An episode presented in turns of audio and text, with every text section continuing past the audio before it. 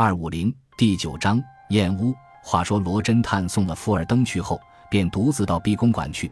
只见里面景象与昨日大不相同，满屋扎着白色彩球，出出进进的人全穿着白衣衫。中间大厅上，十几个和尚在那里拜梁王禅，喊得震天价响。天井里边有两桌和尚在那里敲着木鱼念经，有一班小孩子们哄在和尚旁边，嘻嘻哈哈的乱混。其余的人一概带着忧容。再看着房门前天井里五六个木匠在那里勾棺材板，做得十分忙碌，便想到他们一般醉心名利的人，到头来只博得这么一个结果，眼见的金钱功名，无非全是泡影。这牢室里何曾待得进去呢？罗侦探却一直走进账房，只见里面挤着十几个人，也有打算盘的，也有发点薪酬的，也有纷纷讲论的，也有闲着抽水烟的，却不见有黄账房。罗侦探向个人点了点头，说明了来历，便有一个少年领了他，从里面一扇门走进去，一拐弯便是一个花厅。黄子辉早已迎了过来，请罗侦探升炕坐了，又招呼了管家泡茶。自己亲自捧过一碟各色的雪茄烟纸烟来，请罗侦探抽。罗侦探此时一味的留心看黄子辉神色，只见他哭丧着脸，腮间泪痕未干，眉头紧皱，胡须高竖，还只是假堆着笑脸来殷勤他，说道：“本不敢劳驾，怎奈祸不单行。老东翁过世之后，不料少东又不见了。自昨晚出门后，至今尚未回来。”罗侦探诧异道：“怎么？”昨夜便不见吗？为什么是出去的？还有一层贵楚的风俗，带着重丧，父死未殡，便作兴出门吗？黄子辉道：“怎么不是？吾们的风俗也不能重丧礼带麻出门的。吾们少东的古怪性，廖尊驾已知道了，便是昨夜出门时，家里何尝有人知道呢？”罗真叹道：“如此说来，他竟是私行出去的了。”吾想他尊夫人总该知道。黄子辉道：“讲到他夫人，你难道不知道吗？他们夫妇间面子上一向相敬如宾。据仆妇们说，他们只如朋友，不像夫妇。内情吾们虽则不得而知，但是吾听他媳妇说，他昨晚并未说起出门那句话，无料必是真的。因为这人无论干什么事，从不心同人商量，便是他父亲在时，也熬他不过的。”罗真叹道：“他出门以前在哪里？总该有人知道。”黄子辉道：“他未出去以前，据他们说在书房里。”罗真叹道：“那么吾们且到书房里去看来。但是，一样，阁下昨日既请富尔登警长，今日何不仍请他一手经理呢？”黄账房道：“是呀，但只怕请他使所费不资，那就要辜负吴老东翁委托一番的生意了。”说时便站起来，要请罗真探到书房里去，两只眼睛却留心看着罗真探的神色。于是二人出的花厅，从右手一扇秋叶室门走出，转到账房对门书房门前来。黄师爷一看那门兀自锁着，便唤了一个公子身边的小厮，叫他开门。小厮摇头，答称：“这门上的锁只有一个钥匙，是前礼拜少爷买回来，叫铜匠装配的。”此刻钥匙想必是少爷带在身上，叫人家怎么开呢？黄师爷道：“你且到里面去问少奶，可有这个钥匙？”小厮道：“唯有这一个钥匙。少爷这几日来不做兴，不带在身边的。前天少爷也是出去了，吾要扫地去问少奶讨钥匙，给碰了个钉子。此刻吾不敢去了。”黄师爷竖起了眉头，骂道：“多什么嘴？狗奴才，还不给吾去问去！”小厮也扳着脸回嘴道：“师爷，你知少爷给走失了，闹了这一清早的怨气。难道老爷过世了，吾们就该看你师爷的脸吗？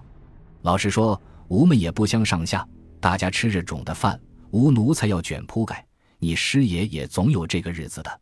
要是是永世没有的了，你要开门，等少爷回来就是了。”黄师爷怒不可遏，抢上一步，狠狠地打了那小厮一个嘴巴。那小厮回敬就是一脚，罗侦探眼快，一看那脚正对着黄师爷的小腹上跟来，感情是要送他老命的，急忙将黄师爷向后一拉，总算避过一腿。那小厮见一腿跟不着，孩子气发作，嚎啕大哭起来，哭着喊道：“主人给你骂死了！你想造反吗？你休妄想了！吾们一个都不服你的呀！”罗真探见争得不像样，旁边看热闹的又闹得多了，便劝住了黄师爷。岂知黄师爷尚不肯甘休，涨红着老脸，嘴里王八羔子的乱骂，眼睛四面看人，要望仆役人中有人出来替那小厮赔礼。不料骂了半天，人家多为他平日刁色，一个都不出来带他落场，一只手又被罗侦探牵住，不得动弹，急得他狂吼如雷，骂得更毒了。罗侦探见此光景，只得开口叫旁边的人把小厮拖了出去，自己又向黄子辉道。兄弟还有些要事，不能久候了。说着便反身要走，黄子辉不放，这才息了怒，长叹一声道：“如今既无钥匙，不如且到花厅上去请坐，还有要事相求呢。”罗侦探看旁人多急走开，便道：“要是可以不必，吾且将吾的钥匙来一试，何如？”子辉也道：“甚好，但只怕他的锁簧与人不同。”罗探便从怀中掏出一个百合钥匙来，原来那百合钥匙是一个钥匙带着七个头的，这七个头也有直的，也有曲的，也有月形的，也有钩式的，而且内中藏着弹簧螺丝，要大要小，变长变短，皆可随意旋转，自然百合。只是用的人也需熟手，若叫说书的去开时，至少也得一日半天的功夫，还不饱和不合呢。你想？他们用这东西的，无非是侦探及窃贼两等人，哪里好耽搁这多大功夫？所以凡百样神妙不测的巧事，无非是辛苦习练得来的。却说当时罗真探拿百合钥匙在手，只旋了一旋，将那头塞进孔去，咔嗒一声，那锁便应手的开了，随手推进门去，倒把黄老二吓了一跳。因为罗探手快，黄老二并没瞧见他那老石子。如今见门忽然无端自开，便呆了一回，又现出一种惊慌的神色来，问道：“你怎怎怎样开的？难道他并没有锁吗？”罗侦探并不回答，把房门关好，自己一留心看书房里的布置。只见左壁上有一扇窗，窗外便是弄堂，对窗一张西式写字台摆在房的正中，对窗靠壁摆着两出西书，中国书却一本都没有。那是圣彼得学生的普通缺点，大家都是国粹为废物的，倒也不足为怪。罗侦探最注意的是靠弄堂的那扇窗，先走到窗前，看窗下一张物子，仔细看了两遍，便也站到物子上，扶着窗栏，又看了窗口的板，一看，便向黄老二道：“这窗上的钩没有钩好，这窗是常开的吗？”黄师爷道：“那窗不过用以透光，并不常开的。”罗侦探一时开了窗，向外一看，便给关了，跳下屋来，走到写字台前，问黄师爷道：“这书桌上的东西可以动的吗？”黄师爷点头许可。罗侦探先在桌边看了一回，举凡笔墨纸砚，无一不细细过了目。黄师爷对面坐着，甚是不解。后来又将抽屉一只一只的开看，并无可怪之物。最后开到一只抽屉，那只却是暗锁的。一时寻不着钥匙孔儿，便想到在苏州查案时黄顺利的那张桌子，制法比这张精密十倍，吴还将它开了。如今岂有反开不开的道理？向旁边一看，果然也有一个按钮，伸手将那按钮摇动，只一摇，那抽屉内自有弹簧将抽屉弹出来。抽屉里面分作三格，一格里全是肖像，一格里全是旧信，一格里却是两本日记，旁边放着许多字纸。一看都是些英文的窗稿，便丢在一边。再看日记时，一本是去年的，丢开不顾，却把那本今年的翻开铺在桌上。从昨日起到向前看去，只见里面的字既不是英文，又不是法文。罗侦探自私，无论何国文字，凡用这拼法的，吴都认得。如今这日记竟不知是什么国文，连吴都不识了，便不管三七二十一。一张张的向前翻去，翻到五日以前。啊呀，这不是英文吗？细细看去，只见内中有道：“彼美归来矣，一是无喜无疾，而犹可喜者，为今日初见其奇耻而笑。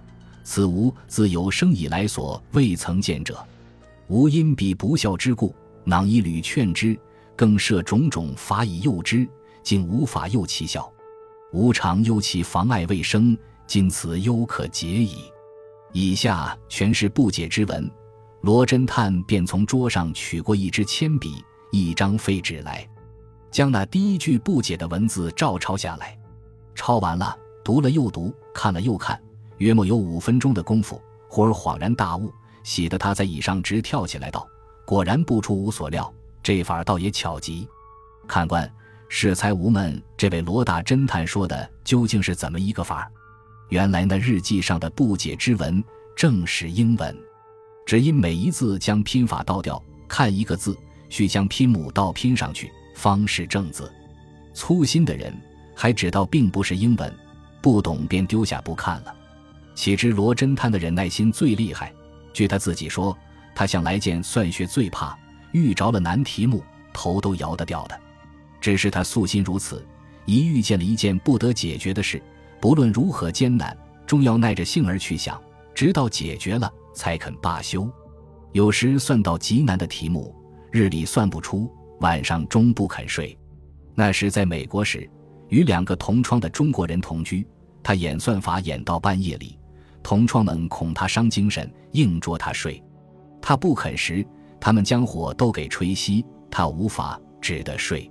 岂知睡了之后，梦中误失算那未答的问题，偶然梦中得着答数，便立刻从床上跳起来，点了火。将梦中发明的法儿演绎出来，这才肯安安顿顿的再睡。这便是罗侦探的一段轶事，可见有此特性，方得成罗师傅。看官们，你无可不加冕吗？却说罗侦探查出那道拼法之后，便从适才抄处，一日一日的顺看下去。读时忽而含笑，忽而正容，直到看完昨日的，方合拢了书，闭着眼睛想了一想，复又睁开。向黄师爷道：“阁下的意思，令生出去是什么意思？吾看与阁下似乎有些关系。”黄师爷闻言大惊，顿时面如土色，勉强便道：“何以见得与吾有关系呢？他出门时也并没来关照吾一声，怎么会与吾有起关系来呢？”罗侦探假意道：“何必如此？明人不做暗事，阁下何不直说？”吾们一同想个玩妙方法才好。黄师爷听了这话，再看罗真探满面笑容，料想必是要他破抄，便道：“这事只需办妥，银子到一千二千都不要紧的。虽则东翁诉讼节俭，但是事已如此，也值得通融了。望岳翁原谅才好。”他说这话，原是两面俱照到的，又像是打着面子上的官话，又像是为他自己的私事。看官便要问。是怎么一件的私事呢？待吾随后慢慢地道来。此刻绝不可一言道破，那是吾们做侦探小说的定力。说书的一个人也无力违背这条例的。本集播放完毕，感谢您的收听，喜欢请订阅加关注，主页有更多精彩内容。